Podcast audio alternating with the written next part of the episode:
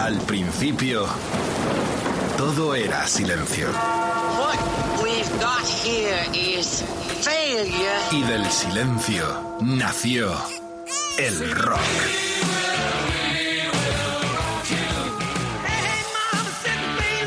Cimentado sobre diez pilares. sus diez mandamientos, sus leyes de la vida, de la muerte, del bien y del mal. Fundamentales en la historia del rock. El Decálogo. El Mariscal Romero. El decálogo de Mariscal. Pasen y vean, se admiten pipas, besos en la sala, se admite todo. Esta es la gran pantalla sonora del rock and roll en Rock FM, el cine y el rock and roll se unen con una banda sonora excepcional de una película fuera de serie, obra maestra. Será premiada seguro en los Oscars, ya lo fue en Cannes por su actor principal. Estoy hablando de Perfect Days, la película del alemán Wim Wenders. Hay que verla, cultura total, un canto a la vida, a cotidiano, la vida de un lava em, retretes de Tokio da para un peliculón enorme para lo cual tengo aquí conmigo a César Martínez, el director tan unido a la historia de nuestro rock estatal, por cuanto que hizo una película memorable sobre el sello Chapa y en los últimos tiempos otras atractivas aventuras. Pero de eso vamos a seguir hablando porque ya quiero toda la participación. Va a ser un programa muy lindo, muy emotivo. Reitero, yo fui al cine a ver esta película, su banda sonora me cautivó porque son canciones de las nuestras, de las que nos nutrimos en este programa que hacemos con Carlos Medina en Rock FM. Así que gente maravillosa de calogueros y de calogueras del alma, empezamos con uno de los mejores temas de esta banda sonora de Perfect Date, la película de Wim Wenders, que nos da pie para hacer un decálogo que creo que va a estar guapo, guapo, guapo. Y empezamos en el año 1964, una de las mejores piezas y momentos de la propia película, cuando su protagonista se levanta, va a su curro y pica y toca casete. En casete, La Casa del Sol Naciente, Los Animals, año 1964.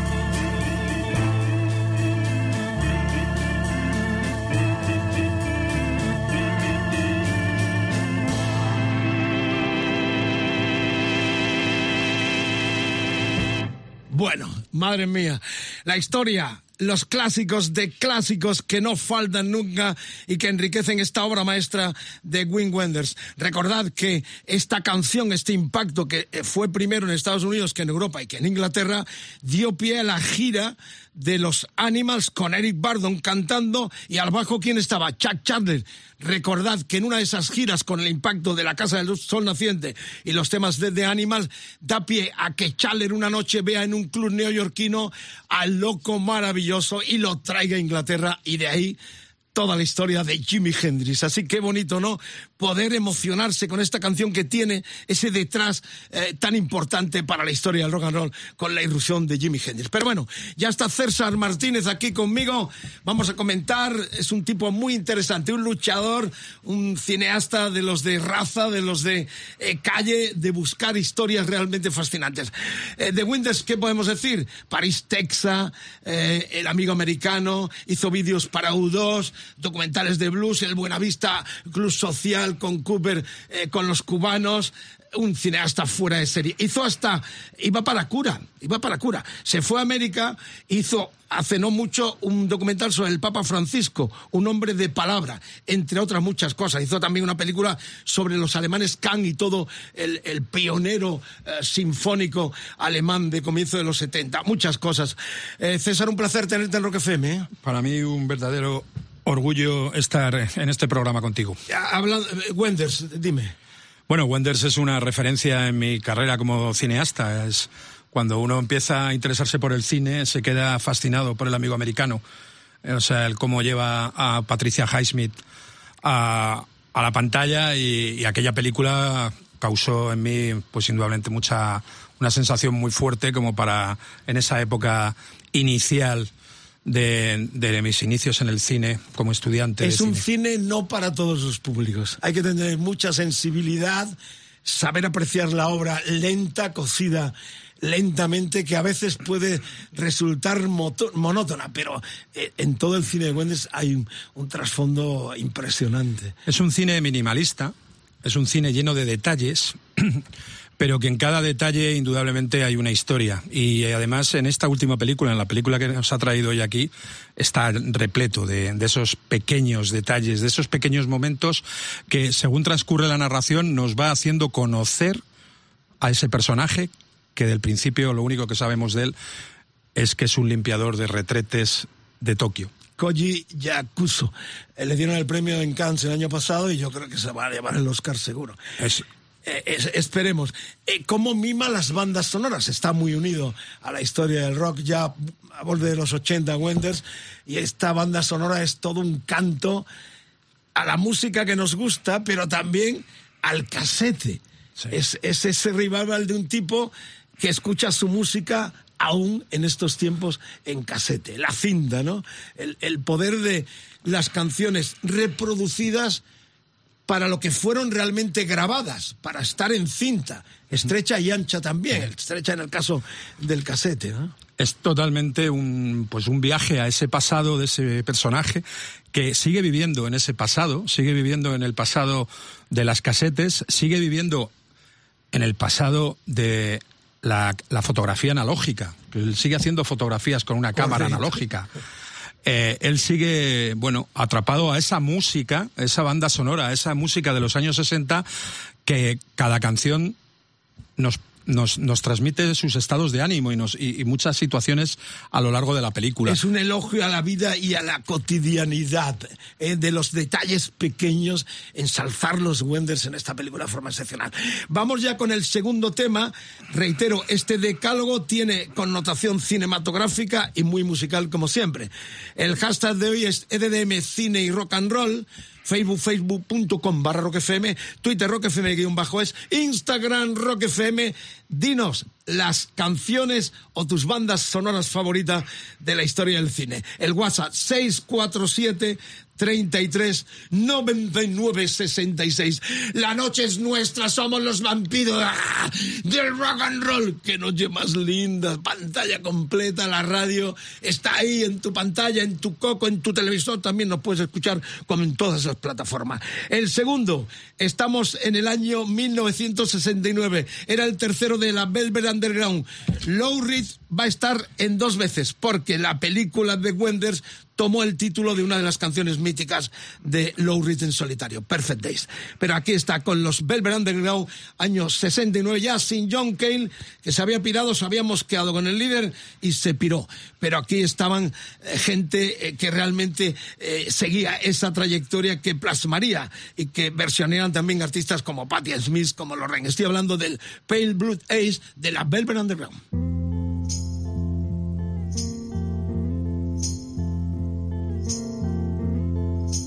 Sometimes I feel so happy. Sometimes I feel so sad. Sometimes I feel so happy. But mostly you just make me mad. Baby, you just make me mad. Linger on.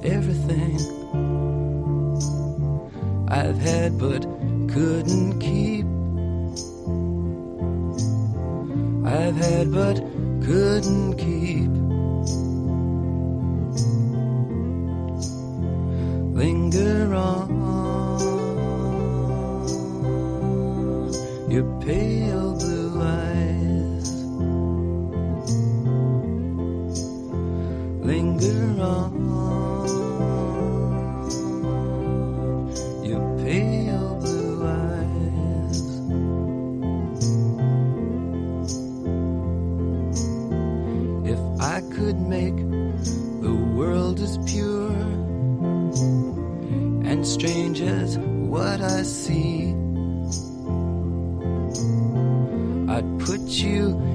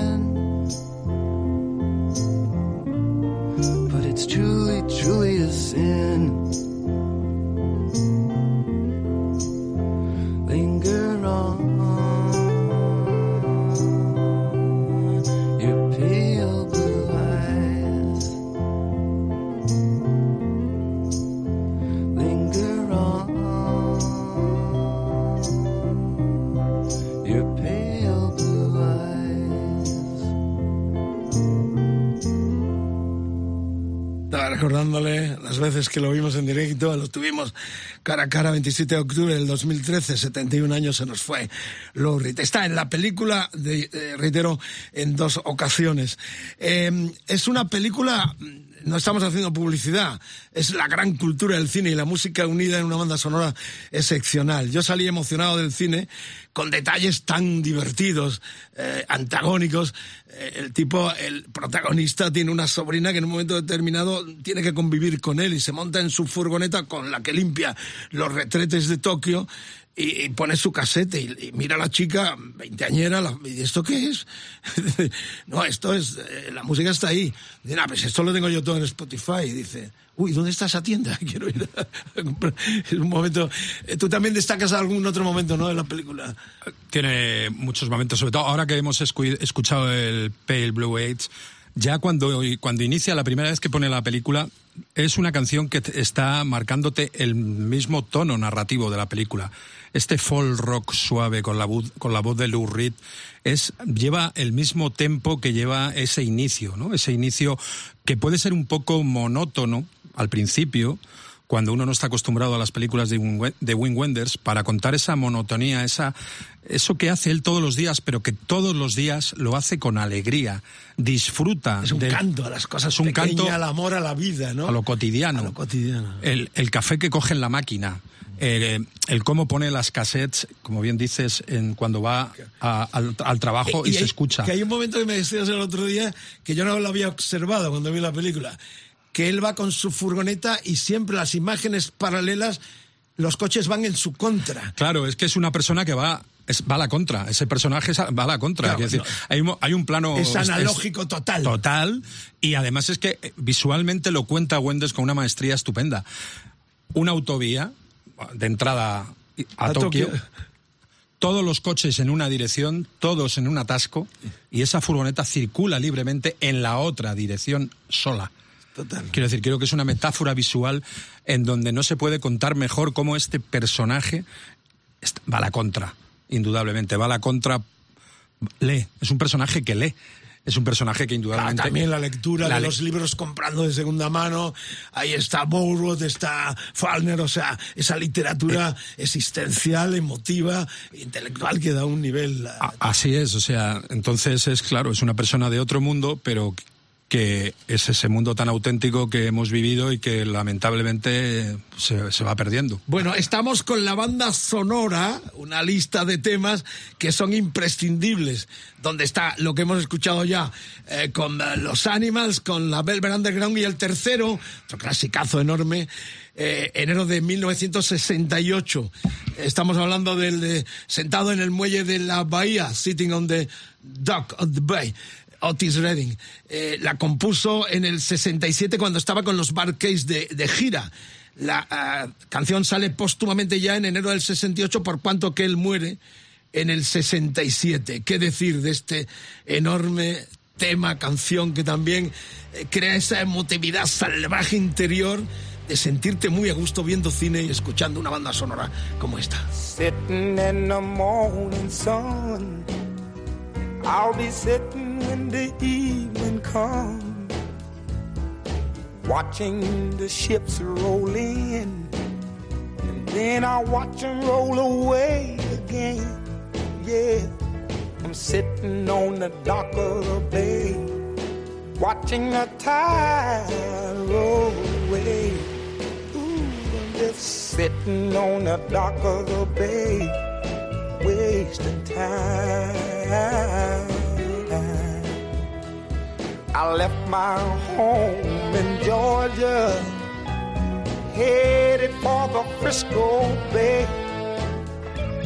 Cause I've had nothing to live for, and look like nothing's gonna come my way. So I'm just gonna sit on the dock of the bay, watching the tide roll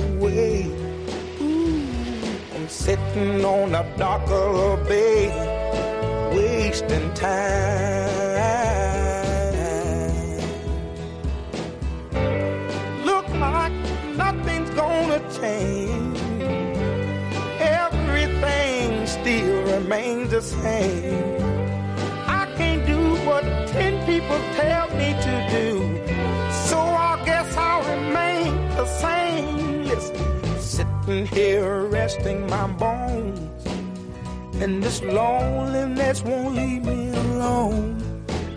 Listen, 2,000 miles I roam just to make this dock my home. Now I'm just gonna sit at the dock of a bay, watching the tide roll away. Sitting on a a bay, wasting time.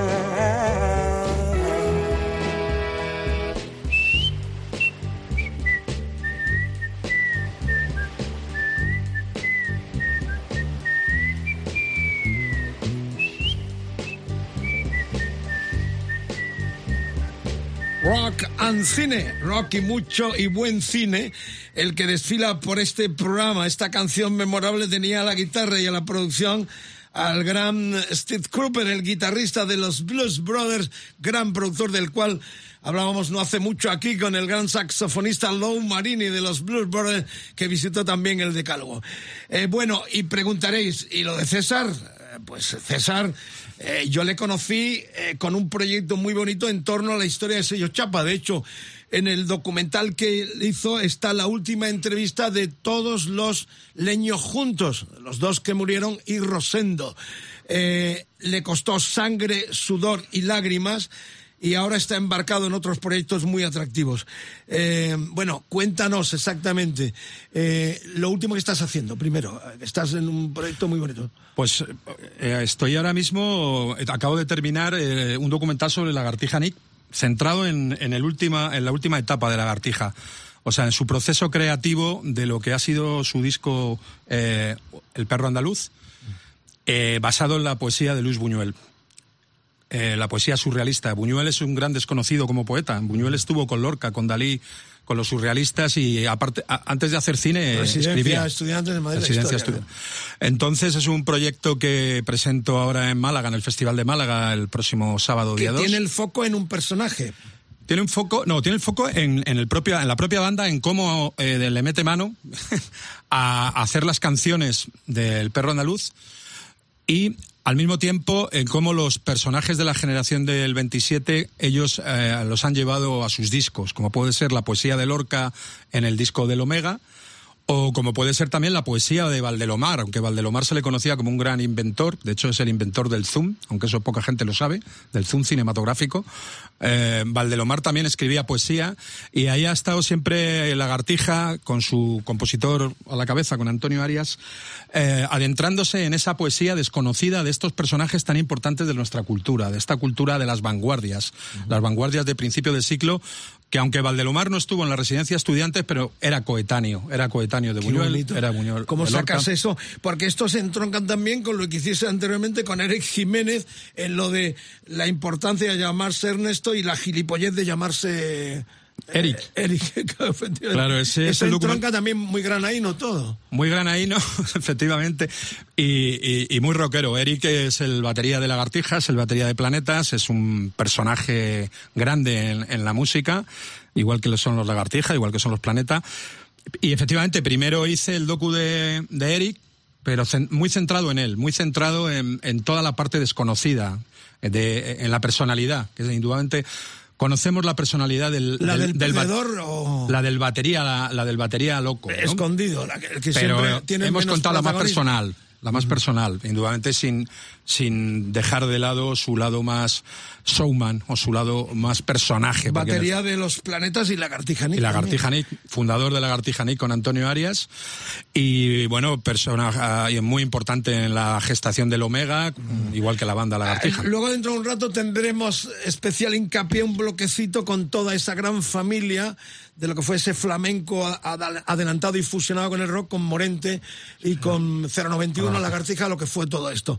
Pero por lo pronto yo quiero ya continuar, vamos a, a conocer la historia del documental de Chapa que tuvo unas peripecias impresionantes con un César luchando contra las plataformas, contra las televisiones, pero bueno, eh, seguimos en la ruta de las canciones de este Perfect Days de Wind Wenders, que es el protagonista y que al ver esta película me emocionó tanto que le hemos dedicado, le estamos dedicando este decadólogo. Ya han pasado los Animals, eh, los Velvet Underground, estuvo también Otis Redding y lo que viene ahora es el redondo Bigs de Patti Smith, que también está en la película.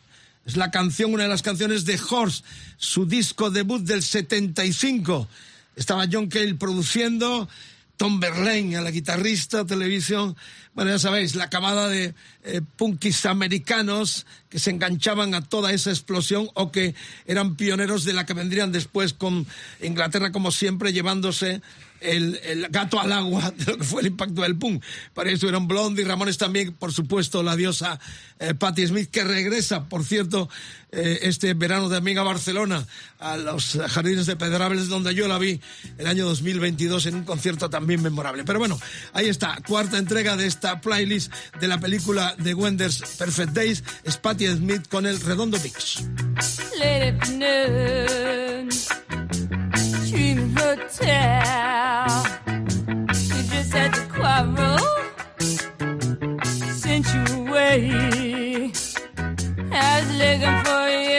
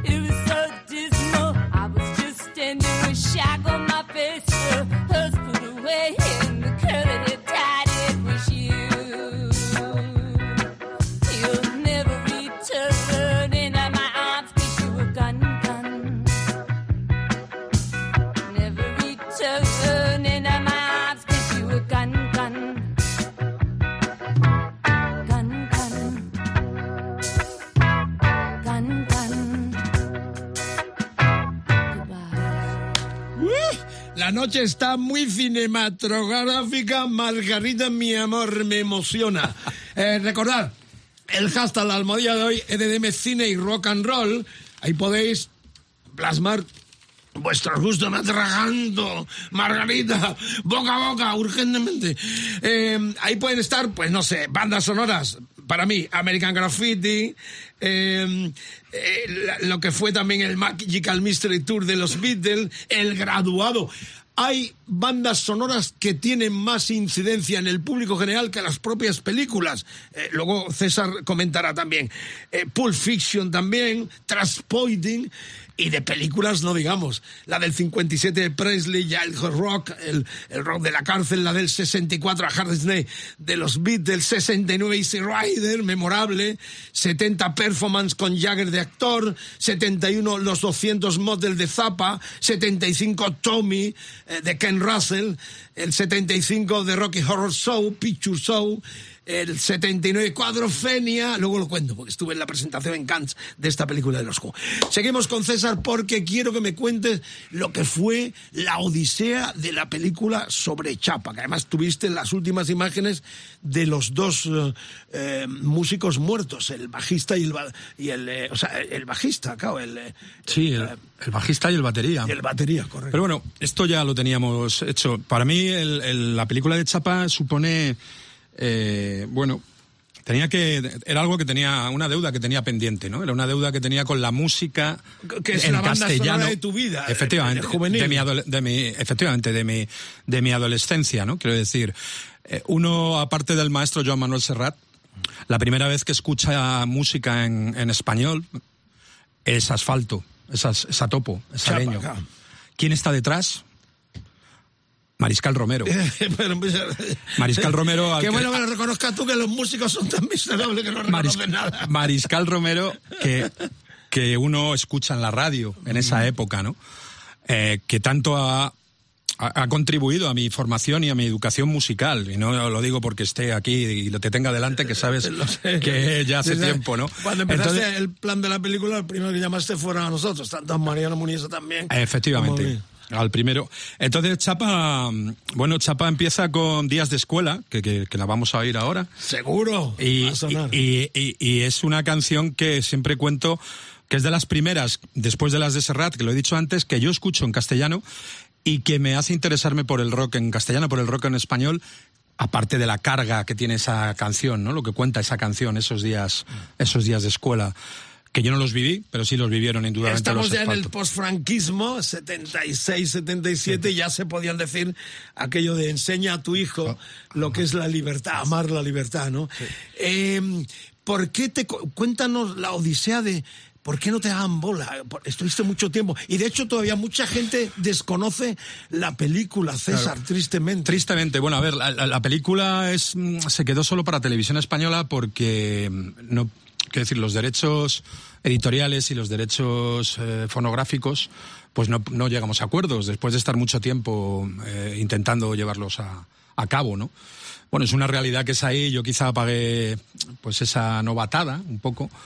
Y entonces, bueno, el acuerdo al que se llegó era eh, la emisión en televisión, que, que como había un, con- un contrato con televisión también por la, las imágenes muy importantes, las imágenes de la época, de los programas de música de, que Televisión Española había, gra- había grabado en su momento, en donde todas estas bandas pasaron. eh, por eso la película se ha quedado un poco solo para la emisión en televisión, en televisión española. Eh, es, es verdad que es una película en ese sentido no muy vista, eh, no, no hemos tenido la posibilidad muy de moverla exhibida. muy exhibida, eh, pero para mí es la primera, el primer documental que hago de, de música, de- y, y como he dicho antes, que tiene mucho que ver, pues eso, con la música de mi adolescencia. Eh, Entroncan también con aquel Nos va la marcha, que se grabó en directo en la Plaza de Toros de Vista Alegre, que es de lo poco musical que tenemos en nuestro país. Y un aviso para navegantes para lo que estás diciendo, porque en los últimos tiempos a todo el mundo, cada semana viene un iluminado intentando hacer un documental, llamándonos, pues eh, eh, somos parte de la historia, quieren que estemos. Y lo primero que cuento es lo tuyo, ¿no? De que eh, ojo cuando planifiquéis cualquier tipo de documental con música, porque lo que nosotros regalamos en aquel tiempo a la compañía Zafiro, que era la madre de Chapa, que lo regalamos por nada. Yo no me llevé nada, ni me puse nombre en ninguna de las canciones, por eso puedo mirar a la cara a todos los músicos. A algunos hice muy rico y no dieron ni las gracias. Pero es muy importante que sepáis que cuando queréis meter música tenéis que negociar o bien con la editorial que tiene los derechos de la canción o con la compañía discográfica que tiene el derecho de los máster. Es así, ¿no, César? Así es, para todo el tema de la autoría es, es el editorial. En el caso de que sean versiones en directo no hace falta el fonográfico, eh, pero si, en el caso de Chapa eh, no había casi directo, era todo... Había dos dueños. Eh, era todo... um, el original de los discos. Entonces, bueno, eso es, eh, indudablemente es, es importante. Yo lo único que, que comentaba con las compañías, y lo saben porque lo hemos hablado, es que yo entiendo que los derechos indudablemente fonográficos y editoriales, por supuesto, hay que, hay que valorarlos y hay que pagarlos. Pero que no es lo mismo un documental pequeño que se hace sin financiación, como era nuestro caso. Quiero decir, Era el amor tuyo por las claro. eh, grupos, las no- canciones con las cuales habías crecido y tu primer debut como director, eso es fascinante la historia tuya. Y que no, que no que te venga una gran plataforma o te venga un gran canal de televisión para querer hacer algo. Indudablemente, cuando se tienen medios financieros, pues indudablemente. Primero por los, por los propios autores. Pero es que además en este caso los autores están, estaban, lo que querían es que salir en el documental y que el, el- el documental pues se viera como así. Ahí estamos todos. En, en este momento no se puede ver en ningún sitio, César.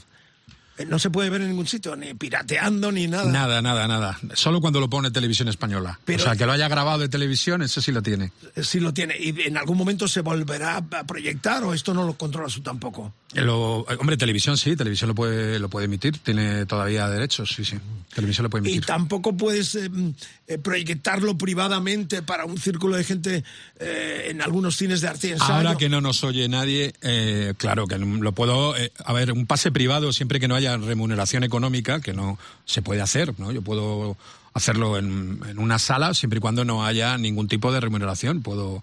Sé que tengo que es algo pendiente, ¿no? Que tenemos con, con la gente que. Eh, El que título que, que llevaba el documental, chapa discos. Chapadiscos. Utopía directamente. realizada. Utopía, re- qué lindo.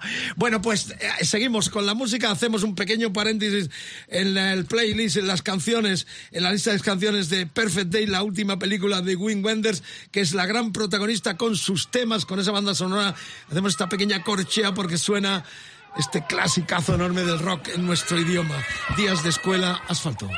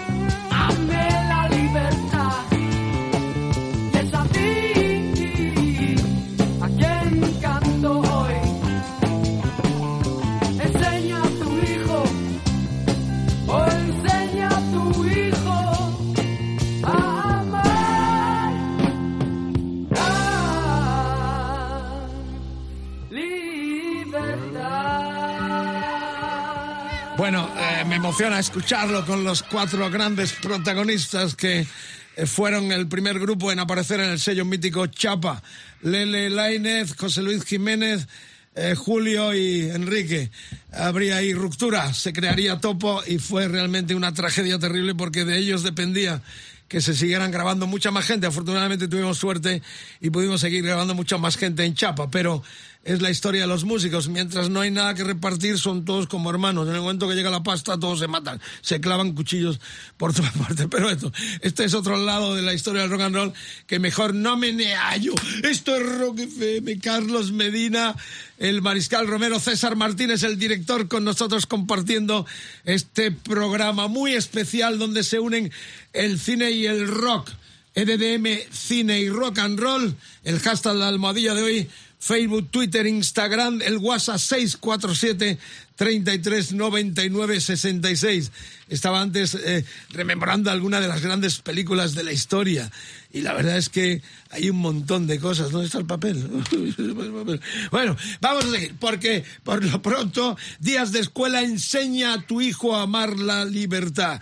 Eh, con César eh, vamos a seguir un momentito porque ahora viene ya la quinta canción de esa eh, lista de canciones del de Wenders en su Perfect Day. Este que viene ahora es el quinto, Walking Through the Sleep City.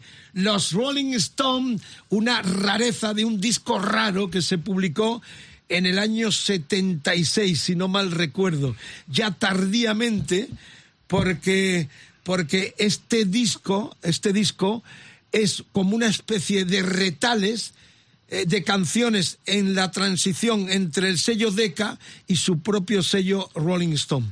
Eh, aquí hay de todo y de hecho es una rareza para los mitómanos por cuanto que este metamorfosis que estoy hablando una portada muy kafkiana, hay animales ahí, eh, Gregorio Sánchez, el personaje de Kafka, eh, rula la portada, una portada muy peculiar, que reitero, se lanzó, yo creo que fue en el 75 este disco. En la contraportada tengo el disco en mi mano, empezaba con el Up Time, en el disco no estaban realmente inmiscuidos todos los Rolling, porque se había hecho de cualquier forma en distintos momentos. De hecho, colaboraron entre otros, lo veo aquí en la contraportada que tengo en mi mano, del disco inglés, además original, Jimmy Page, John McLaughlin, Phil Spector, Jack Nietzsche, Jim Pigney, Brian Jones, John Paul John, Joe Moretti.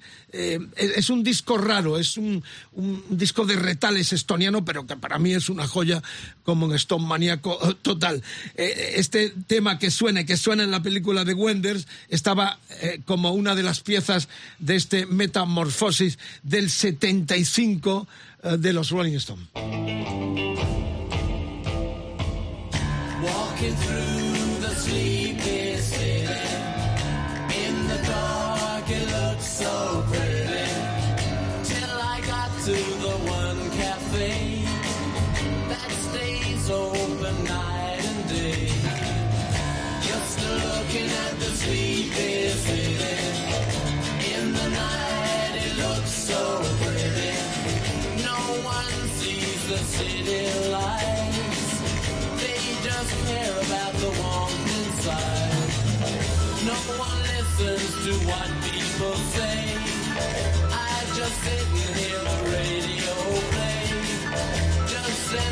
girl walked in my way, and she was as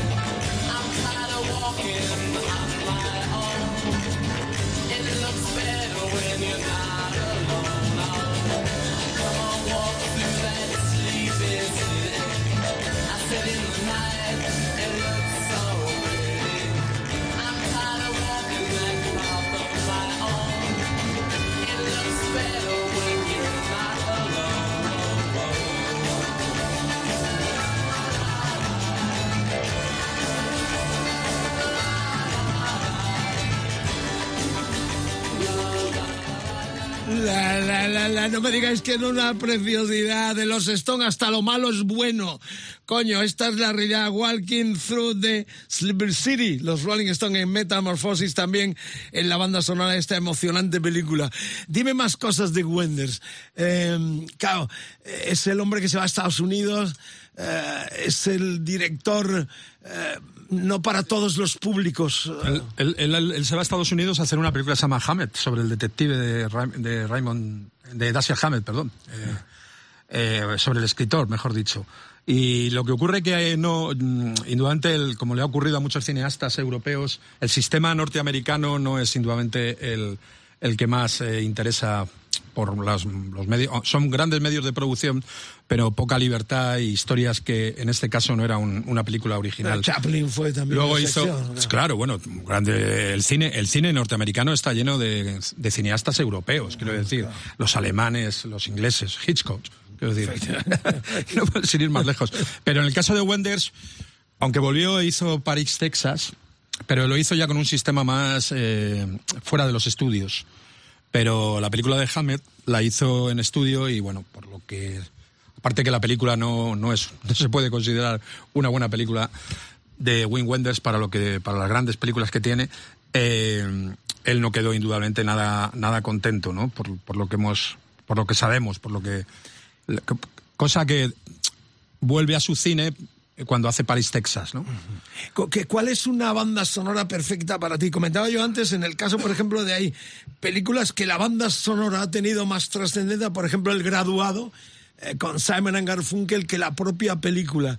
Eh, ¿Cómo se configura eh, la, la- la banda sonora? O sea, ¿cómo la ves tú la banda sonora Hombre, perfecta? eh, yo creo que son lenguajes distintos y que indudablemente se complementan muy bien y estamos con una película que, que lo demuestra, ¿no?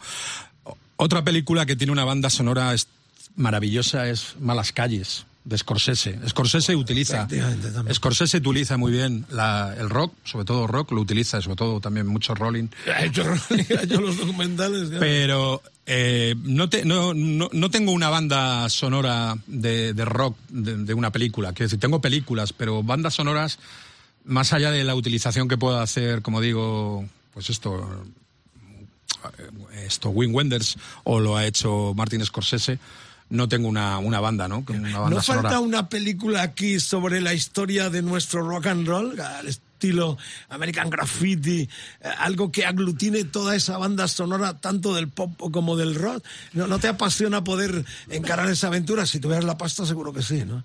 A ver, hay un proyecto que conoces porque ya te. Hay un proyecto de Juan Vicente Córdoba eh, que está centrado en la época del final de Chapa y el inicio de la movida. Es un proyecto de ficción y es un proyecto que es. mm, estamos en- seguimos trabajando en él como productores y Juanvi como director. Eh, vamos a intentar eh, llevarlo adelante, ¿vale? Es, es- bueno, es- el título es muy significativo, ¿no? Que es el futuro ya está aquí. Qué buena. Entonces, y ahí, pues eh, el problema de estas películas es que además tenemos que, que hacer que actores, o sea, yo creo que es una gran eh, asignatura del cine español. Cuando vemos una película norteamericana que están sacando, que actores están interpretando a, a Jim Morrison, por ejemplo. Bueno, la película de Morrison. Claro, la, dos. la película de los Doors, que, que, que actores interpretan a, a grandes músicos en mayor o mejor medida o menor medida vamos con ellas, ¿no? Claro, Pero hacerlo en, de, una, de una época tan, tan cercana como es la nuestra, en la que todos están to- todos estos músicos, todos estos artistas, la mayoría, eh, están con Más nosotros. del rock que del pop, porque del pop realmente eh, han desaparecido muchos. Muchos. Pero los rockeros están ahí todavía. Claro. Eh, Coz están dando conciertos, están en asfalto, eh, prácticamente eh, se han despedido, pero esto es bueno en cualquier Sí, momento. Obús, ahí. Obús. Pero entonces, eh, bueno, estamos, estamos en ese proyecto. Es un proyecto, pero es un proyecto de ficción, en donde hay un actor que tiene que hacer de Mariscal Romero, hay otro que tiene que hacer de Ordovás. Cuidado, o sea, eh, es que no estamos hablando de. Saca buen fácil. presupuesto y estamos. ah, Con Medina también te lo llevo. Eh, yo me quedaba en el Cuadrofenia del 79, pero eh, de mis favoritas, así, abuela pluma, ¿no? El 81, la de los Blues Brothers, con el Bellucci loco. Eh, aquí estuvo además Lou Marini contándonos cómo fue los entresijos de la película en un decálogo que le hicimos. Estoy hablando del muro del 82. el, eh, la Bamba, de la, la historia de, del rockero Richie Valens, que me encantó esa película también. Estamos hablando de The Doors, que es del 91, de, de Stone, de Oliver Stone, que es esta película. Estamos hablando del Wines Wall, aquella locura de aquella pareja que el heavy ahí mandaba, pero una película realmente muy atractiva, muy, muy divertida. Eh, alta fidelidad, el tendero que colecciona y que vende solo vinilos en esa tienda, muy recomendable. 24 Hours Party, eh, People Party. Esta película, además, creo que te lo conté en un momento, cuando sacamos el libro con Muniesa de los 50 años de Rocky Radio y el Mariscal, una productora vino y nos dio un adelanto pero fue unos meses antes de eh, la puñetera pandemia. Se quedó congelado y de hecho está congelado. A mí me dieron un, un pequeño adelanto porque querían mm, revivir lo que fue esta película, que recuerda que reflejaba lo que fue la explosión del punk en Manchester, lo que fue el rollo de Manchester con un jockey que crea un sello discográfico y que crea un club mítico, que es lo que yo hice aquí con Chapa y con la discoteca MM. o sea, de hecho, el contrato sigue firmado y vigente y, y la pandemia paró lo que iba a ser una serie o una película eh, con los derechos que yo vendí de, de, de los eh, 50 años de Rocky Radio. O sea, espero que en algún momento eh, se retome. Eh, en la dos- 2003, eh, School of Rock, también memorable. 2018 el Bohemian Rhapsody ya más reciente con Mercury. A mí esta película no me gustó porque como conocí a Mercury, como los vi y los traté en Ibiza, a Taylor también, el- el- el- para mí fue un fraude la de la de La Bohemian. Rhapsody. Así como, por ejemplo, que un artista que yo no es de los míos, podríamos decir, como Elton John, su película me pareció memorable, cruda, sincera y de una honestidad de un tipo que podía haber hecho un caramelo endulzado, pero que dijo yo fui este, me lo metía por todos lados. Eh, de verdad que a mí me decepcionó Bohemia Rhapsody, pero ¿estás de acuerdo? Totalmente de acuerdo. A mí me pasó exactamente lo mismo que has dicho y no lo habíamos hablado.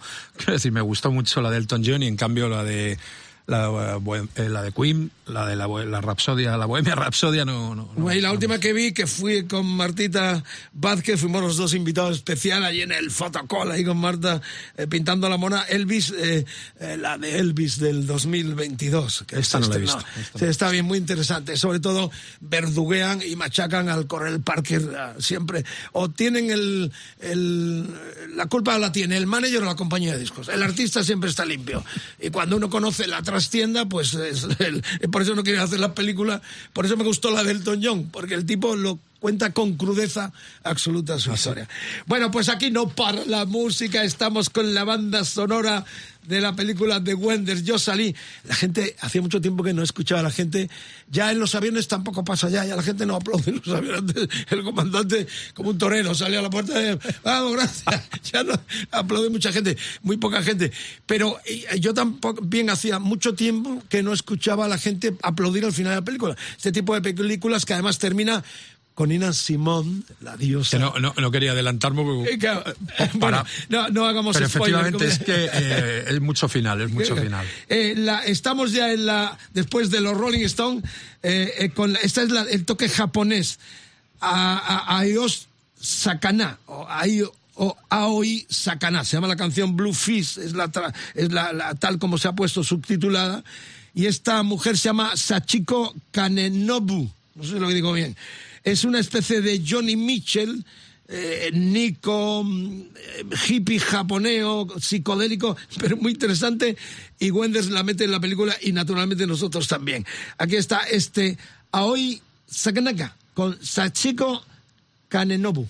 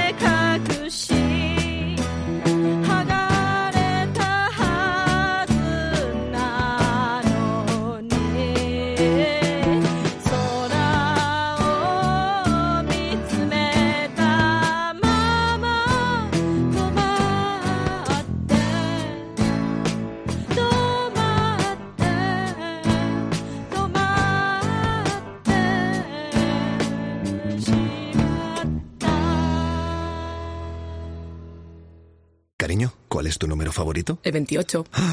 ¿Por nuestra boda? No, por las 28 veces que te dije que bajes al perro.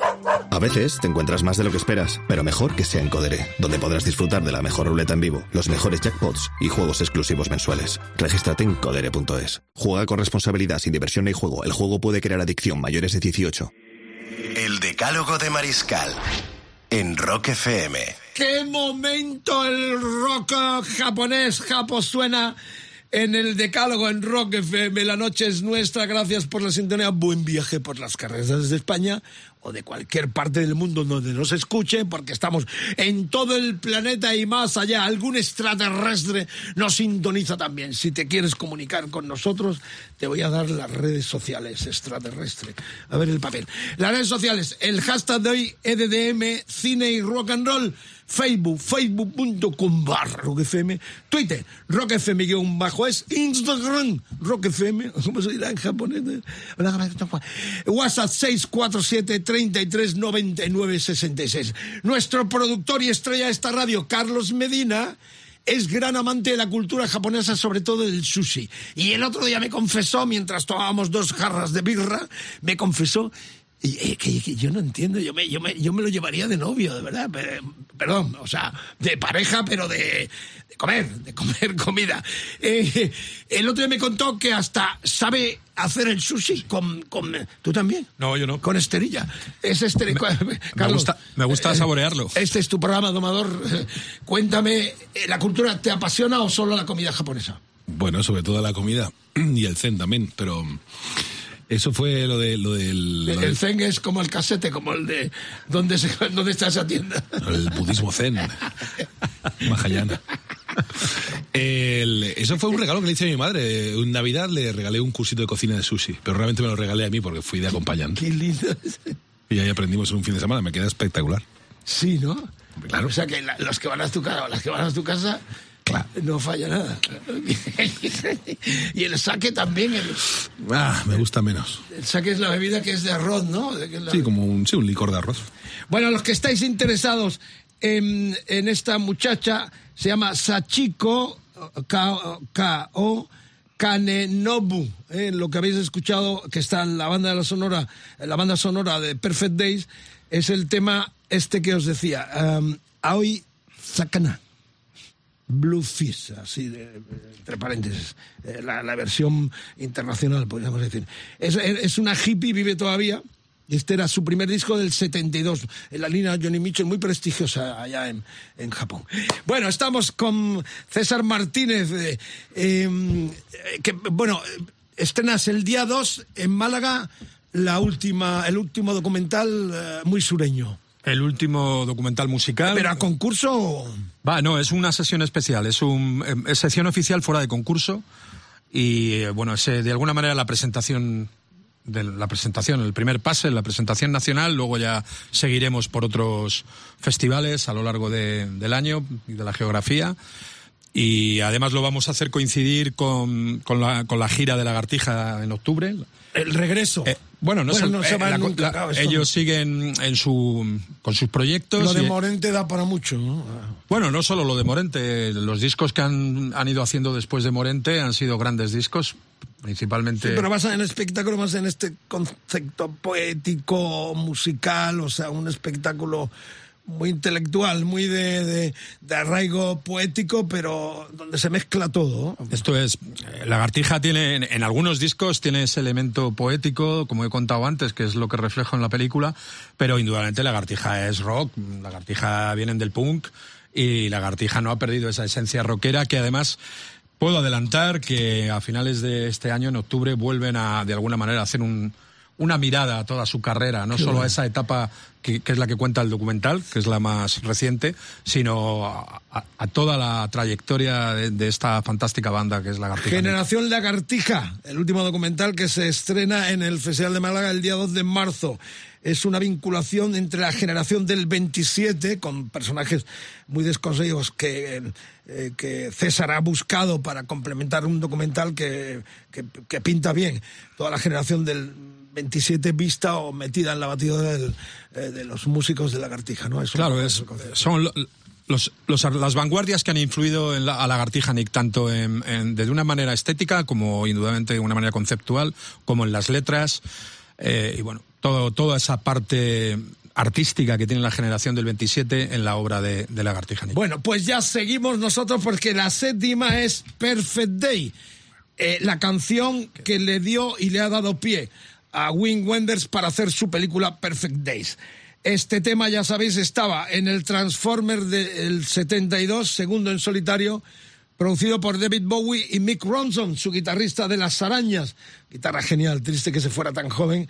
Yo le vi en el tributo a Mercury en el Wembley Stadium de, de Londres y le vi con las arañas también en aquel último concierto el del Hammersmith londinense. Un perfecto personaje, colaboró también eh, con Bob Dylan. Con Bowie produjeron este segundo disco en solitario de, de mm, Reed, donde estaba este Perfect Day, que ya suena en el decálogo en Rock FM.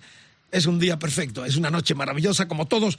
Mañana los decálogos, este decálogo, como todos, en rockfm.fm, en nuestros podcasts. Ahí está Lou Reed dando pie a este título maravilloso de la última película del director alemán. Just a perfect day. Drink sangria in the park. And then later, when it gets dark, we go home.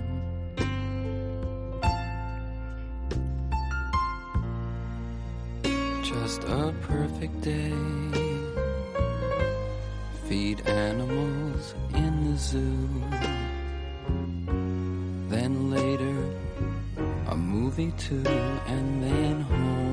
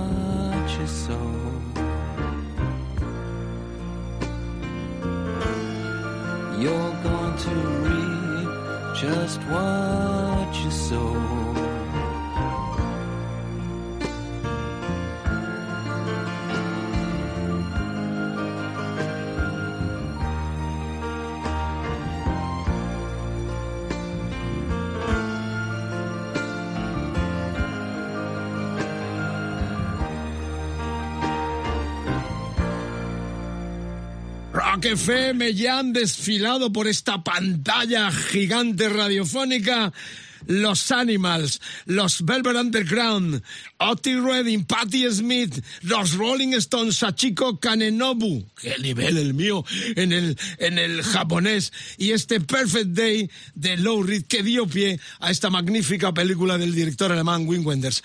Bueno, eh, hago una pausa porque es muy interesante. Hablamos todo el tiempo de este revival del vinilo, del LP, del plástico. Y tengo un experto, un arqueólogo, un, feriante, podríamos decir, de la música, eh, con su propia compañía.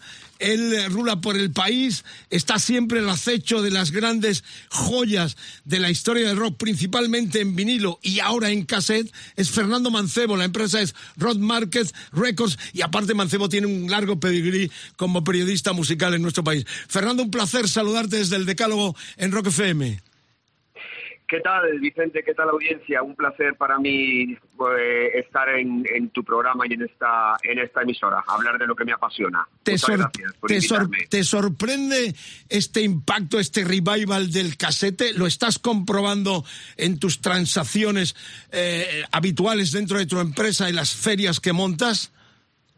A ver, efectivamente lo más sorprendente, porque el vinilo realmente ahora se habla de ello, pero ha estado siempre presente. El vinilo siempre se ha vendido y ha habido coleccionistas, ha habido mercado. Pero el casete sí es cierto que es un formato, quizás no tanto en España, pero fuera de España eh, es un formato muy buscado. También es verdad que el coleccionista no para de buscar. Entonces ahora es el- está teniendo una, una importancia este formato que es sorprendente, sí, efectivamente. Eso sí que es sorprendente, más que lo del vinilo. ¿Cómo se define el coleccionista? ¿Gente grillada eh, que sigue buscando el santo grial del rock and roll o del pop o del soul? Eh, ¿Cómo es un coleccionista? ¿Cómo lo defines? El personaje que viene a tu tienda, a tus ferias, buscando cosas raras. Bueno, yo más que gente grillada lo veo gente bastante cuerda. Creo que es un poco, lo veo bastante normal igual porque yo también estoy grillado, ¿no? Por, por, por, por, eh, siempre buscando cosas que, que me interesan. Bueno, eh, a ver, yo siempre distingo en que eh, hay como dos, dos, eh, dos perfiles, ¿no? Está la gente que le gusta la música y la gente que le gusta los discos. Mucha gente dice, pero bueno, ahora con el streaming, con todo esto, se siguen vendiendo discos. Claro, es que es muy distinto la- persona que le gusta solo la música al que le gusta, además de la música, los discos. Y el placer de conseguir y de buscar es algo en- inagotable, claro. Es, es- es una, es, es una afición que no para. No Fernando, yo conocí hace tiempo a un personaje, no voy a dar nombres ni su pasión por la banda ah, que tiene, pero tenía muchísimo material y cuando llegué a su casa estaba todo cerrado, sin abrir. ¿Es también Ah, un foco de inversión? Bueno, yo no lo veo tanto como un... Ahora se habla mucho de eso.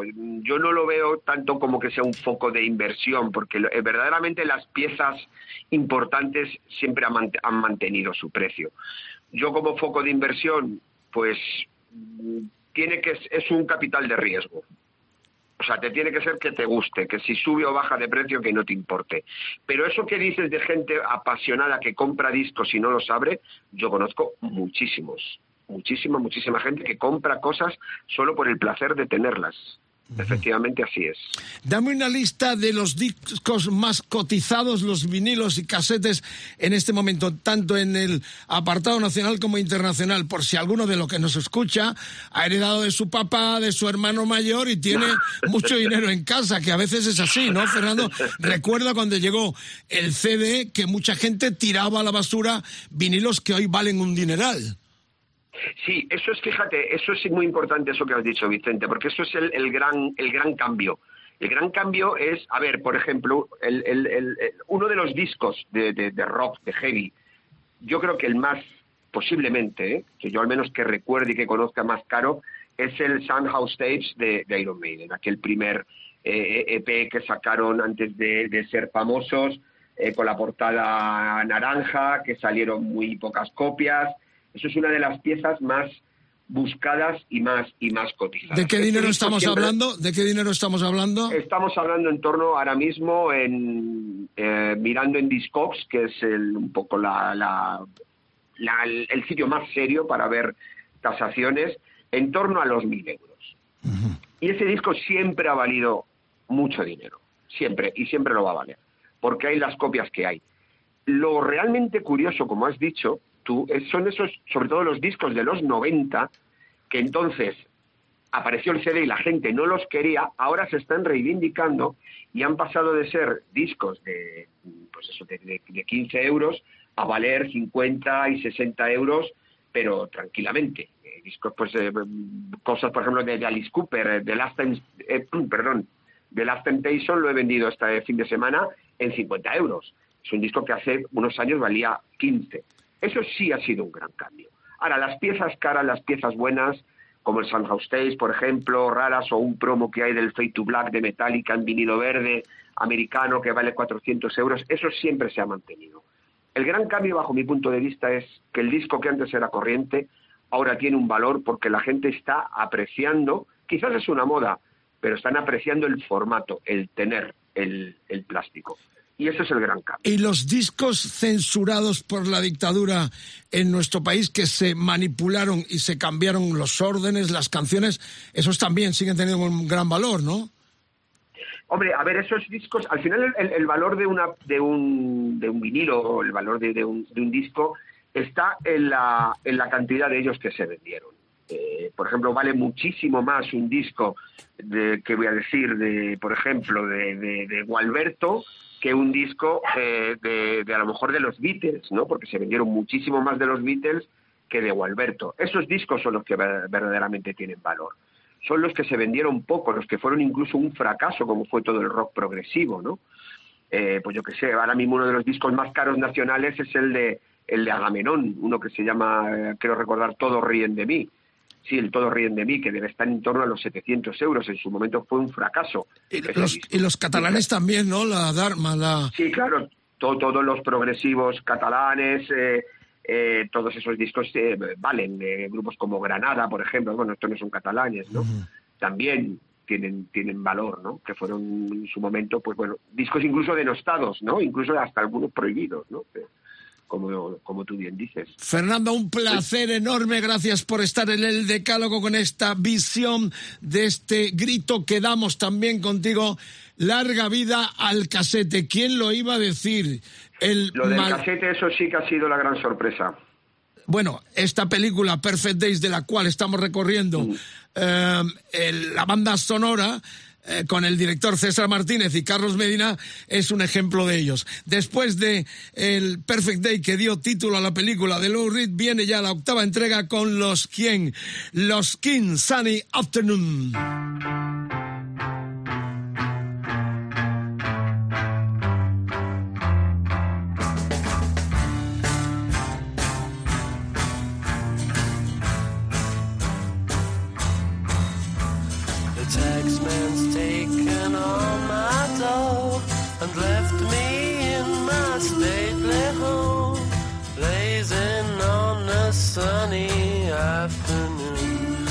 I can't sail my yacht, he's taken everything I got.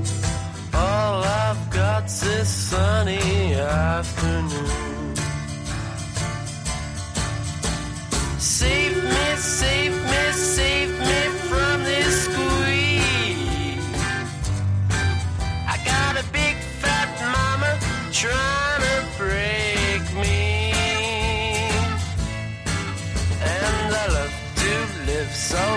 Pleasantly.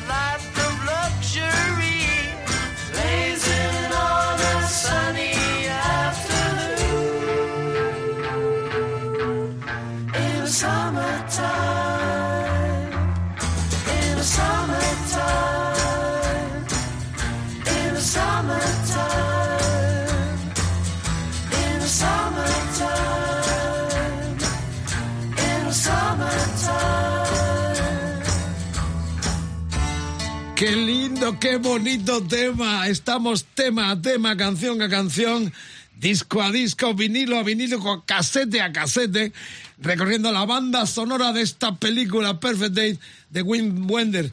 Eh, hay que decir que Wenders eh, cuando anunció, reveló que su película, esta, iba inspirada en los baños públicos de Tokio, los eh, medios alemanes, co- conociendo las extravagancias del director, dijeron, este está de cachondeo. Dijo, se voy a hacer una película sobre los baños públicos de, de Tokio. Es así, ¿no, César?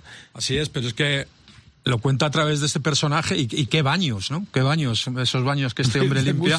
Ya quisiéramos tener unos baños así, porque son verdaderos, bueno, verdaderas obras de, de arquitectura. acá. Y sobre todo el mimo con lo que este personaje los limpia, ¿no? Como todo lo que hace. Todo lo que hace, lo hace bien. Las cosas pequeñas. El protagonista todo lo que hace, lo hace bien y quiere que las cosas estén bien es un hombre de bien. Totalmente. Es un hombre ta- que compra libros de segunda mano, que los lee, de los grandes autores que te hacen pensar, eh, que hace culto. Es un aloa al casete. De hecho, yo lo tengo aquí, lo he traído para el teaser. Eh, se está reeditando mucho eh, material. Greta Garbo, el último disco de Bumburi, lo presentó aquí eh, en casete. Todavía no había salido cuando estuvo aquí en el decálogo con Carlos Medina y conmigo. Eh, Metallica sacan casete, o sea, hay una fiebre ahora, todo el mundo quiere sacar su cassette. Y yo vuelvo a decir lo mismo, está muy bien porque el, el sonido que tiene la cinta abierta que llamábamos, lo que era el reel grande, o el pequeño del cassette metido ahí en, la carcasa, eh, es- eh, aquellos discos primordialmente de aquellos tiempos fueron pensados para lo analógico, con lo cual el sonido es inmejorable. Y lo que están haciendo ahora también es fenomenal. O sea, hace unos años que hay muchas bandas que vuelven a recuperar, a grabar en analógico, y en- a grabar eh, eh, con los sistemas antiguos, igual que en el cine se está volviendo al, al formato fotoquímico. O sea, también hay cineastas que vuelven a, rodar en, en 35 y en 70 milímetros. Bueno, me están recordando también los chicos con las chicas, los Bravos 67 que se enganchaban a aquel boom. Hombre, Eh, si me permites, hay una película mítica española que es un 2-3 al escondite Claro, inglés, pero, de eh, Iván Zulueta. Y ¿Cómo no? Zulueta, efectivamente, vanguardia pura. Yo los conocí en los tiempos del MM. Íbamos los Zulueta eh, por la discoteca, en aquella progresiva primitiva del MM, ¿no? Pero los chicos con las chicas tenía aquella connotación que en los últimos tiempos se dio mucho valor por el impacto de, de- de Tarantino con la película Hollywood, donde mete el Bring a Little Robin, ¿no? Eh, los Bravos, Black in Black, por cierto. Le mando un abrazo a Mike Kennedy. Hace no mucho hablaba con él porque sigo teniendo conexión. Estuvo varias veces, lo sacamos aquí en el decálogo. eh, Está malito y hay que decir que hablé con él y me confesó que tiene Parkinson, que está ya recluido Pues en una residencia. Me dio mucha pena, pero todavía bromeaba, todavía se pone, me manda a mi WhatsApp cantándome eh, canciones clásicas. Es Pues- un grande, enorme que merece todo el tributo y reconocimiento que aquí se le hemos dado en Rock FM en muchas ocasiones, por cuanto que le hemos llamado ya varias veces hace unos años eh, y se ponía ya en los últimos tiempos tristemente. Y la última vez que le llamé para hacer algo ya me dijo que tenía Parkinson, que estaba malito y que no podía. Aguante. Bueno, un fuerte abrazo, mucha un- fuerza un grande, y un mucho rock and roll. excepcional que dio gran proyección a nuestra música en el rock internacional. Bueno, seguimos porque la novena, la novena es el Brown Eyed Girl. ¿Eh? Estamos hablando de Van Morrison. Ya es parte eh, final de la película, pero es otra canción tan memorable que nos emociona y que hace que el personal en la butaca se sienta feliz. Es una película esta de Wender que sobre todo te sientes feliz y, a pesar de su eh, largura, podríamos decir, eh, de su largometraje, uno no quiere que termine. Tanto por la banda sonora, por la historia tan simple, tan sencilla, pero tan emocionante y entrañable que cuenta Perfect Eight. Ahí está Morrison. Hey, where did we go? Days when the rains came. Down in the hollow. Playing a new game. Laughing and a running. Hey, hey. Skipping and a jumping. misty morning fog with oh, our hearts are thumping and you, my brown-eyed girl. And you, my brown-eyed girl. And whatever happened to Tuesday and so slow, gone down the old man with a transistor radio. Standing in the sunlight laughing, hiding behind a rainbow's wall. Slipping and sliding all along the waterfall with you. A brown eyed girl.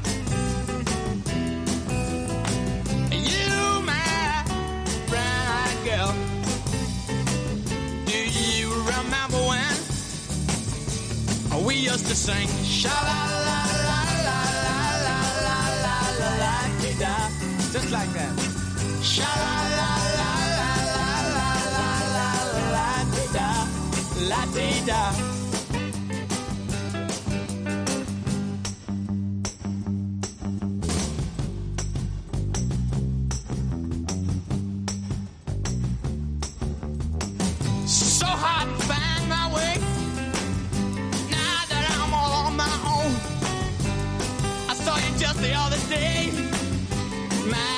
You have grown.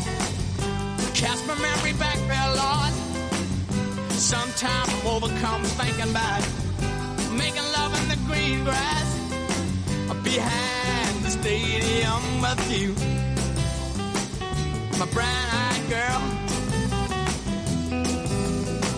You, my brown-eyed girl. Do you remember when we used to sing? Sha la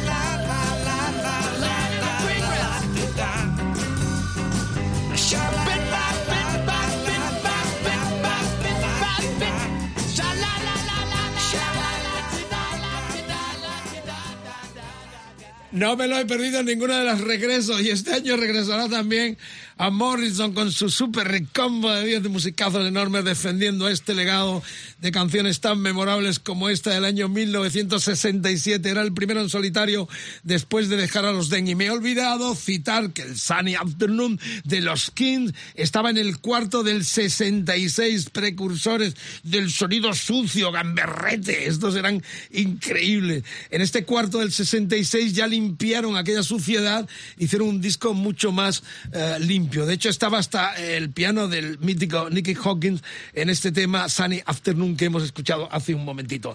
Ya estamos hacia el final total después de este precioso Brown Eyed Girl de Van Morrison, de aquel primero. Y lo que viene ahora es eh, ya los créditos de la película, los estoy viendo porque yo no me quería levantar del asiento. De verdad, eh, yo no soy de esos, no soy cinéfilo, no me voy a dar ahora de experto en cine. Me encanta el cine desde muy pequeño, pero, pero lo mío es la música, es el rock and roll y la vanguardia, y la progresía, y desde el jazz al blues a todo. Pero el cine, soy un gran eh, admirador de, vuestra labor, eh, sois alquimistas. A mí, juntar todo eso que vais eh, filmando realmente es así, ¿no? Es un orgasmo para ti. El, montaje es la parte más importante, lo más fastidioso es el rodaje, supongo, ¿no?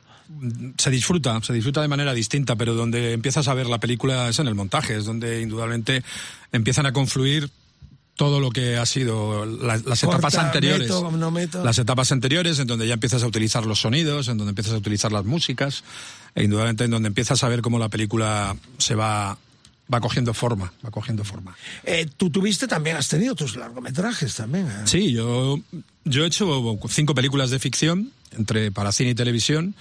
Eh, lo que ocurre que también en el momento dado, bueno, eh, me era más fácil seguir produciendo a otros nuevos realizadores, a otros nuevos creadores. Eh, desde la productora, desde Dexiderius, y bueno, y yo centrarme, sigo en mi, mi, mi, tarea como director, pero más en el ámbito del documental, no solo el musical, también he hecho documental de pintores. He hecho documental de, bueno, del propio Gonzalo García Pelayo, le hice una película, pero no sobre el productor musical, no, sobre el cineasta Gonzalo García Pelayo. Es una película que se llama Fiel a lo incierto, y que Gonzalo estuvo contigo en, en, en esos inicios. El sello Gong, él Eh. hizo Gong y nos grabó el primer LP de Viva el Rollo. Viva el Rollo y, y, tuve la suerte también, gracias al documental de Chapa, aunque ya la conocía de antes, pero de, de tratarle más, de acercarme más a él y que es un personaje, como bien conoces también, Vicente, fascinante. Está haciendo sabio. 10 películas por año. 10 Se ha ido al año. Argentina y Le el otro pro- día estaba yo en Buenos Aires y me dijeron, había un director español aquí que estaba haciendo películas como chulo. ha hecho 10 películas en un año. No para, no para. La saga de los Pelayos es No para. inconmensurable en todos los aspectos. Bueno, eh, vamos a terminar el decálogo, ya sabéis, eh, en una temática cinematográfica rockera. El hashtag de hoy, el almohadilla es EDDM Cine y Rock and Roll. Facebook, Twitter, Instagram, para que insinuéis lo que queráis. El WhatsApp 647 33 99 66. Yo he hecho y he hablado y he comentado, he citado algunas de mis bandas sonoras favoritas, eh, tanto en películas de largometraje como también en, películas determinadas de largometraje eh, o documentales. Eh, quiero que me digáis, porque podemos hacer una segunda edición con lo que insinuéis de vuestras películas anexionadas a grandes bandas sonoras. Reitero, la película que viste o la banda sonora que te compraste. American Graffiti, o a lo mejor, yo qué sé, lo que, el Magical Mystery Tour, lo que tú realmente te haya emocionado como banda sonora anexionado a las imágenes de tu película favorita. Así que espero ya algunas colaboraciones para hacer una segunda entrega de este cine y rock and roll, que es el hashtag de hoy en el Decálogo. Como todos los Decálogos, a partir de mañana los tendréis en rockfm.fm en nuestros podcasts. Eh, terminamos con eh, lo que decía antes, ¿no? Que yo estaba, eh, ya estaban los titulares, yo no me quedo, yo me piro, ¿eh? No me, estos que es eh, cinéfilos, ¿no? Eh, que se quedan hasta el final, que viene la acomodadora y dice, venga, ya, chache, pírate que tenemos que irnos a casa, que tengo que cenar.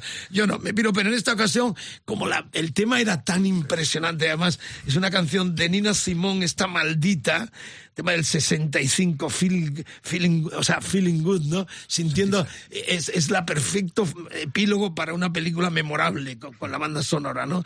Eh, eh, esta canción, además, eh, representa la, la, la vida de una mujer también, que estuvo marginada, esta fue una luchadora, se fue a África a vivir, una loca increíble. Eh, este, este tema estaba en el disco I Put a Spill You, de Screaming eh, High Hawkins, que es- la pinchamos aquí mucho en Rock FM, este clásico del 56 que ella hizo en el 65. Eh, cantante, pianista, una vida turbulenta. Hay un documental eh, por ahí, rulando de ella, que es imperdible de ver, porque ves un poco la... ¿La has visto, Carlos? Eh, eh, ves, eh, entras a la cocina de lo que es la historia del rock desde el lado más, eh, más cabrón, con perdón, donde juegan los managers, las compañías, todo. Es impresionante. Y, y ver y escuchar a Nina Simón ya en una película que te está haciendo levitar ya fue un punto importante. Eh, sí, ¿no? Que es, que es un tema que, que, bueno, ya el tema habla de esperanza, ¿no? De nuevos comienzos. Es un tema que de sentirse bien, como, como indica su, su título, ¿no? Es sentirse bien con la vida, sentirse bien con la, con la libertad. O sea, sé, Días Perfectos, Perfect Days, la película de Wim Wenders. Es, es un colofón. El tener esta letra como final de película en ese plano corto de él, de él conduciendo, un plano que mantiene durante dos o tres minutos, en donde la expresión de ese actor en la expresión de ese actor ves todo lo que ha ocurrido en la película, pero sobre todo por lo bien acompañado que está por feeling, por el sentirse bien, por el tema de Nina Simone, que hace que efectivamente nos emocionemos muchísimo y que, como no, se aplauda, porque es una película para aplaudir. En el Festival de Cannes el año pasado le dieron el premio a mejor interpretación. Se llama Yoji, Yo- Yoji Yakuso. Yakuso. O sea, está Admirable. Vicente, como has aprendido tampoco el japonés. Simón, pero que no se mueva nadie, porque nuestro epílogo en los bises vienen dos maravillas de nuestro rock fusión estatal, muy anexionado a la historia del director que nos acompaña, César Martínez. Ahí está Nina Simon. Esto es pff, fuera de serie. Sentirse bien.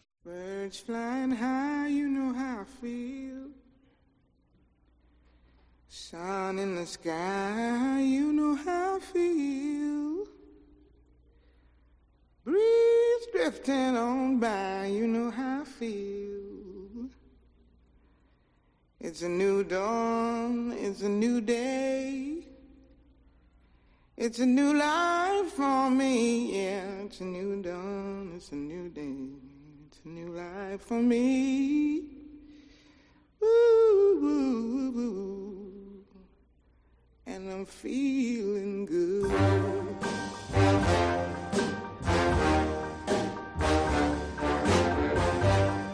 Fish in the sea, you know how I feel. River running free, you know how I feel. Blossom on the tree, you know how I feel. It's a new dawn, it's a new day.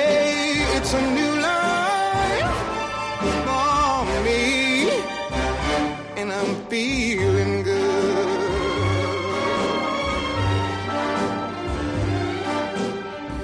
Dragonfly out in the sun, you know what I mean, don't you know? Butterflies all having fun, you know what I mean. Sleep in peace when day is done, that's what I mean. And this old world is a new a bold world for me.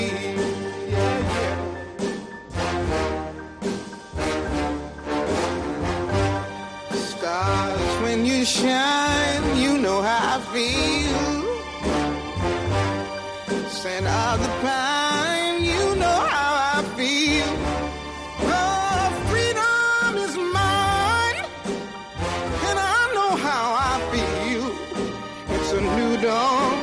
it's a new day, it's a new life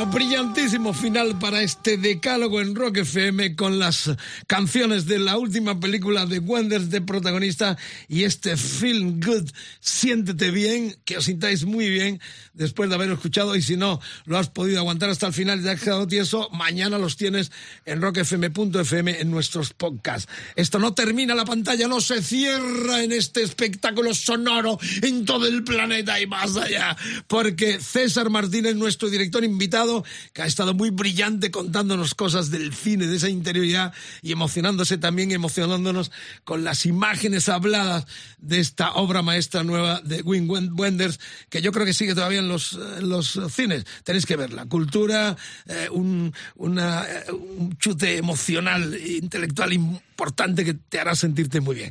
Como decía eh, Nina Simon en esta canción, que es una, la última del decálogo que hemos hecho con las canciones de la película. Eh, César, em, recapitulemos.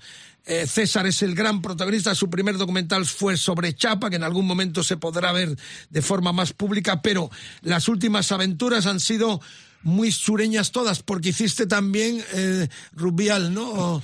Tengo un documental también sobre, el- sobre Javier Ruibal. Ruibal, el, el cantautor, un cantautor maldito, portuense, mm, fantástico, fantástico cantautor, eh, muy con un lenguaje muy propio, en donde mezcla las músicas del mundo, en donde mezcla el folclore andaluz, la tradición, el flamenco, y con unas letras al, al nivel de, de los grandes de este país.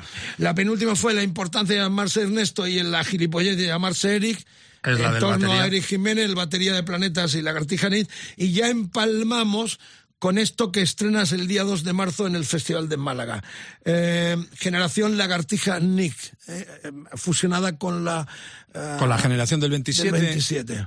y Bien. las vanguardias de Bien. principios del siglo XX.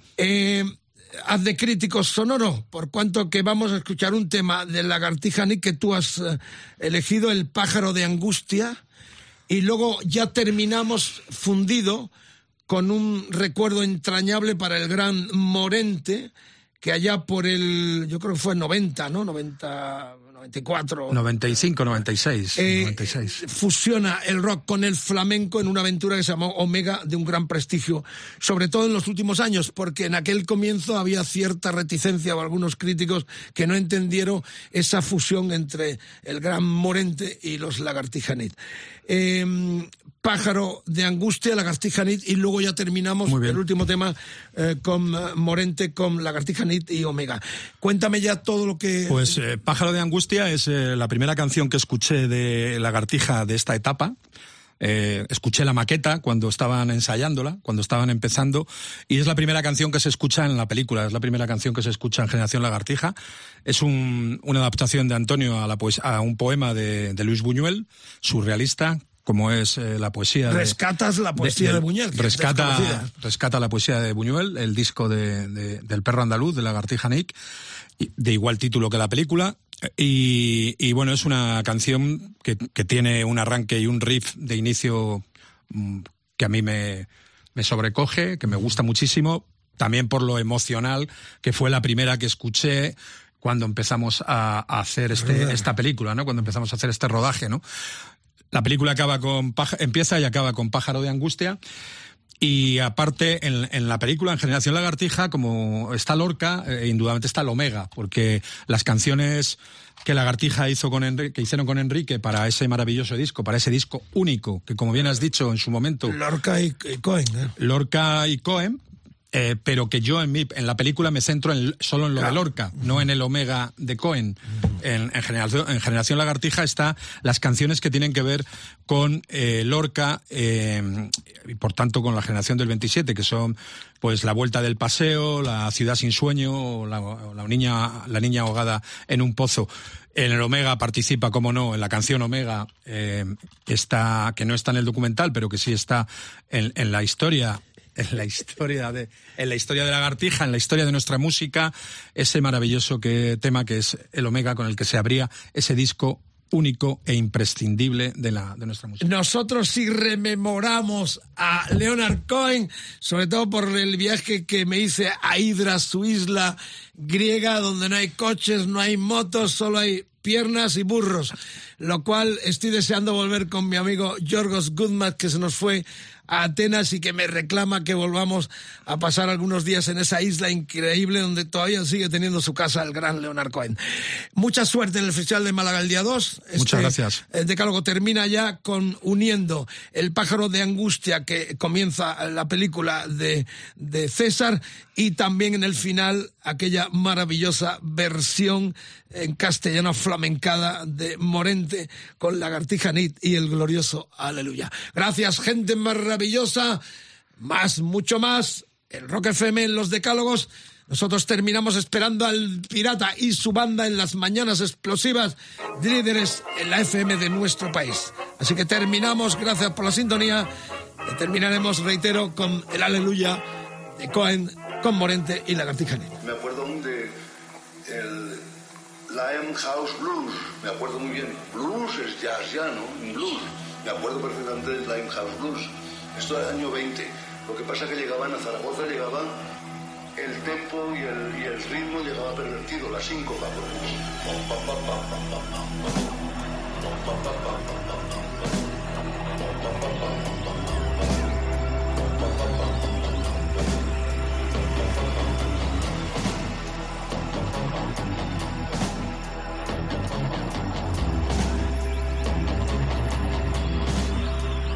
Plesiosauro dormía entre mis ojos mientras la música ardía en una lámpara y el paisaje sentía una pasión de Tristán e Iseo. Tu cuerpo se ajustaba al mío como una mano se ajusta a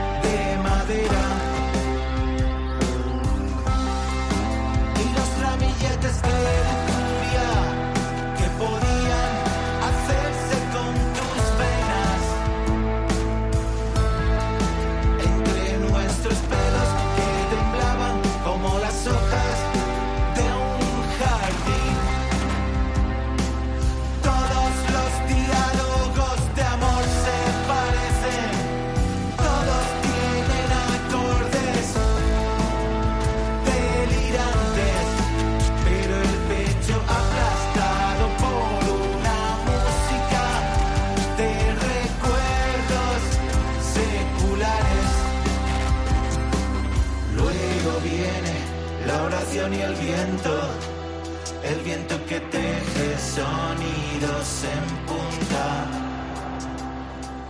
Sonidos de una dulzura de sangre y de aullidos hechos carne.